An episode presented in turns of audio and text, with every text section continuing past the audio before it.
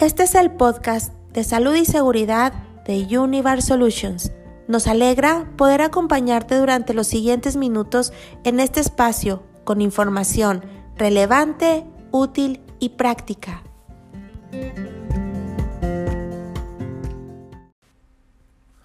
¿Qué tal? ¿Cómo estás? El día de hoy te quiero hablar acerca de la sexta Semana Mundial de las Naciones Unidas para la Seguridad Vial, que se lleva a cabo del 17 al 23 de mayo. Algunos países le han llamado Mayo Amarillo. Sin embargo, México no ha podido adoptar este programa todavía de manera oficial y de tal manera quiero hablar el día de hoy acerca de la siniestralidad en cuanto a accidentes viales, la cual sigue siendo la primera causa de muerte de jóvenes en el mundo, pero también en nuestro país, en México. Y de acuerdo a cifras de 2017 de la Organización Mundial de la, de la Salud, cada año mueren en el mundo cerca de 1.3 millones de personas en accidentes de tránsito y entre 20 y 50 millones padecen traumatismos no mortales, pero sí causantes de discapacidad. Los accidentes viales, además, constituyen una de las principales causas de mortalidad en todos los grupos etarios, principalmente entre personas de entre 15 y 19 años. Y según estas mismas estimaciones, 93% de las muertes por accidentes de tránsito tienen lugar en países de ingresos bajos y medianos, donde se halla menos de la mitad de los vehículos matriculados en todo el mundo.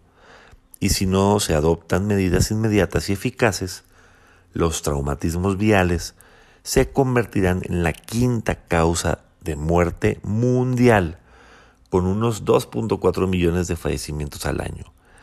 Aquí en nuestro país, en México, de acuerdo con datos del Instituto Nacional de Salud Pública, nuestro país ocupa el séptimo lugar a nivel mundial y el tercero en la región de Latinoamérica en muertes por siniestros viales. Esto con 22 decesos de jóvenes de entre 15 y 29 años al día y 24 mil decesos en promedio al año. Los siniestros viales constituyen la primera causa de muerte en jóvenes entre 5 y 29 años de edad y la quinta entre la población general.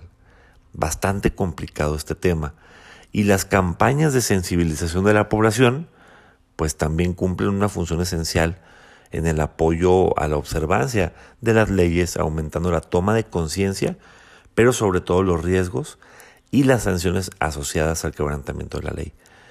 Te quiero dar este día la visión general, pero también te quiero dar los principales errores más comunes que cometen los conductores en México. Y me voy a enfocar a cuatro grupos específicos. Número uno, errores más comunes en los automovilistas los que manejan automóvil. Con base a datos arrojados por el INEGI, cada año se registran en nuestro país más de 385 mil accidentes de tránsito en automóvil. Y un accidente puede cambiarte la vida a ti o a cualquier persona o a cualquier familiar tuyo e involucrar a personas que nunca habíamos conocido. Por esta razón, es de vital importancia evitar los errores más comunes y desafortunadamente letales al momento de manejar un automóvil. Y estos son siete. Número uno, utilizar aparatos móviles mientras voy manejando. Usar el teléfono celular o otro equipo o dispositivo electrónico. Número dos, estar bajo los efectos del alcohol. Número tres, sobrepasar los límites de velocidad. Número cuatro, lluvia y neblina. No controlar la velocidad cuando hay factores climáticos que, que se encuentran afectando la vialidad. Número 5. No parar ante señales de tránsito y luz roja del semáforo. Número 6. Escuchar la radio o el estéreo a muy alto volumen y no escuchar lo que ocurre a mi alrededor. Y número 7. Rebasar de manera indebida y sobre todo en curvas cuando no nos damos cuenta que viene mucho tráfico en sentido opuesto. Estos fueron los errores más comunes que ocurren en automóviles. Ahora vamos a pasar a los errores más comunes de conductores de motocicleta.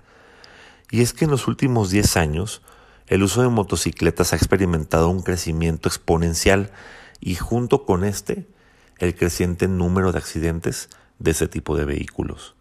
La siniestralidad de motocicleta básicamente se reduce a caídas y colisiones, donde entran en juego diferentes factores, mismos que te vamos a presentar a continuación con los seis errores más comunes de motociclistas. Número 1. Manejar con exceso de velocidad. Número 2. Frenados repentinos. Número 3. Superficies resbaladizas. 4 imprudencias y prisas. 5. Fallo de previsión. Y 6. Pérdida de control. Posteriormente siguen los errores más comunes en personas que conducen bicicleta. Y es que después de los peatones, los ciclistas son el grupo más débil y sobre todo son más dóciles para sufrir importantes heridas tras un accidente, debido en muchas ocasiones al desconocimiento de reglamentos de tránsito. Algunas conductas peligrosas son las siguientes. Número uno, incumplir las normas del reglamento de tránsito, donde sí debo circular, donde no debo circular. Número dos, ir en dirección contraria al sentido de la calle. Número tres, exponerse a condiciones extremas de clima, y esto es también lluvia, granizo, viento, etc. Número 4. Manejar cerca de autos estacionados con el riesgo de ser golpeados por la puerta de un auto cuando se abra o se manipule. Número 5. Atropello por circular en zonas prohibidas o vías rápidas. Número 6. Sujetarse de otros vehículos para impulsarse y sobre todo mientras van estos eh, andando en la calle. Número 7, circular sin casco de seguridad. Y número 8, circular de noche sin luces delanteras y traseras. Y por último tenemos los errores más comunes también en peatones. Y es que los peatones son el eslabón más vulnerable en los accidentes de tránsito. Y si bien a veces son víctimas del mal manejo de los conductores, muchas veces ponen en riesgo su integridad por conductas peligrosas, entre las que destacan cuatro, como son número uno, cruzar distraídamente la calle o un crucero. Número dos, cruzar en medio de las calles o fuera de las áreas marcadas en el pavimento para peatones. Número tres, cruzar cuando los vehículos tienen el SIGA, o sea, la luz verde. Y número cuatro, no utilizar los puentes para cruzar avenidas. Créeme que en Universe Solution tenemos un fuerte compromiso contigo y con la seguridad y es por eso que te daremos los siguientes tips para poder lograr la reducción de siniestralidad vial trabajando multidisciplinariamente desde la salud, la educación, el transporte, entre otros. Número uno, te recomiendo que descanses lo suficiente es vital que para evitar la desconcentración al volante y la fatiga, hayamos dormido al menos lo mínimo que es de 6 y lo máximo que es 8 horas. Si estás descansado, estarás mucho más alerta. Número 2. Evita el atasco.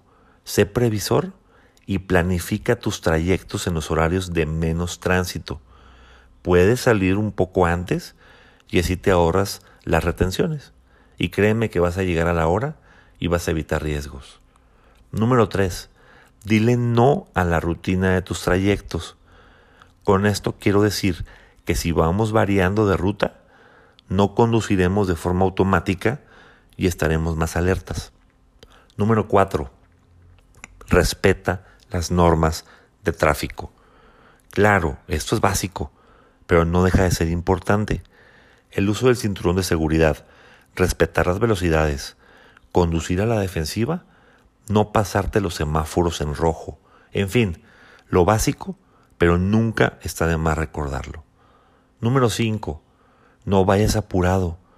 Acá te insisto con lo de planificar tus trayectos, de manera que no conduzcas nervioso y evites excesos de velocidad y así reduzcas riesgos. 6. Presta atención a las circunstancias puntuales del tráfico. Un atasco enorme provocado por una manifestación, por ejemplo, o la temporada de fiestas, las quincenas en Ciudad de México, podrían ser factores de riesgo. Pon atención y toma el resguardo necesario. Número 7. Deja las distracciones de lado. Mientras manejes, no uses el celular. La manipulación del equipo de sonido también podría ser un factor de riesgo. Número 8. Concéntrate en el manejo. Deja las preocupaciones para después. Lo más importante en este momento es conducir.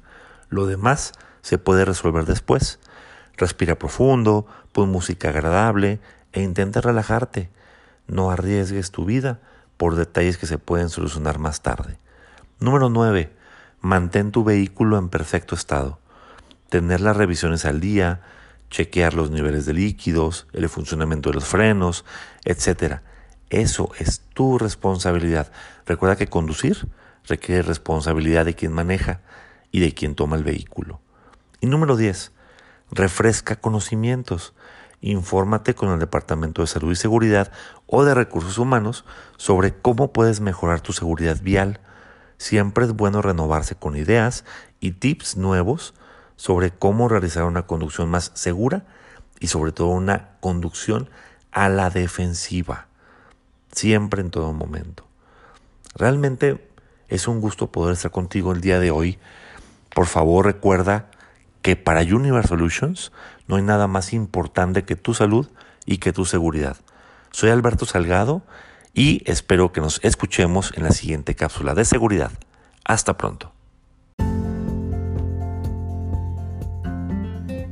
Sigue conectado a los contenidos de salud y seguridad de Universe Solutions Online a través de nuestros SharePoint y de las redes sociales. Muy pronto estaremos de vuelta con un nuevo episodio.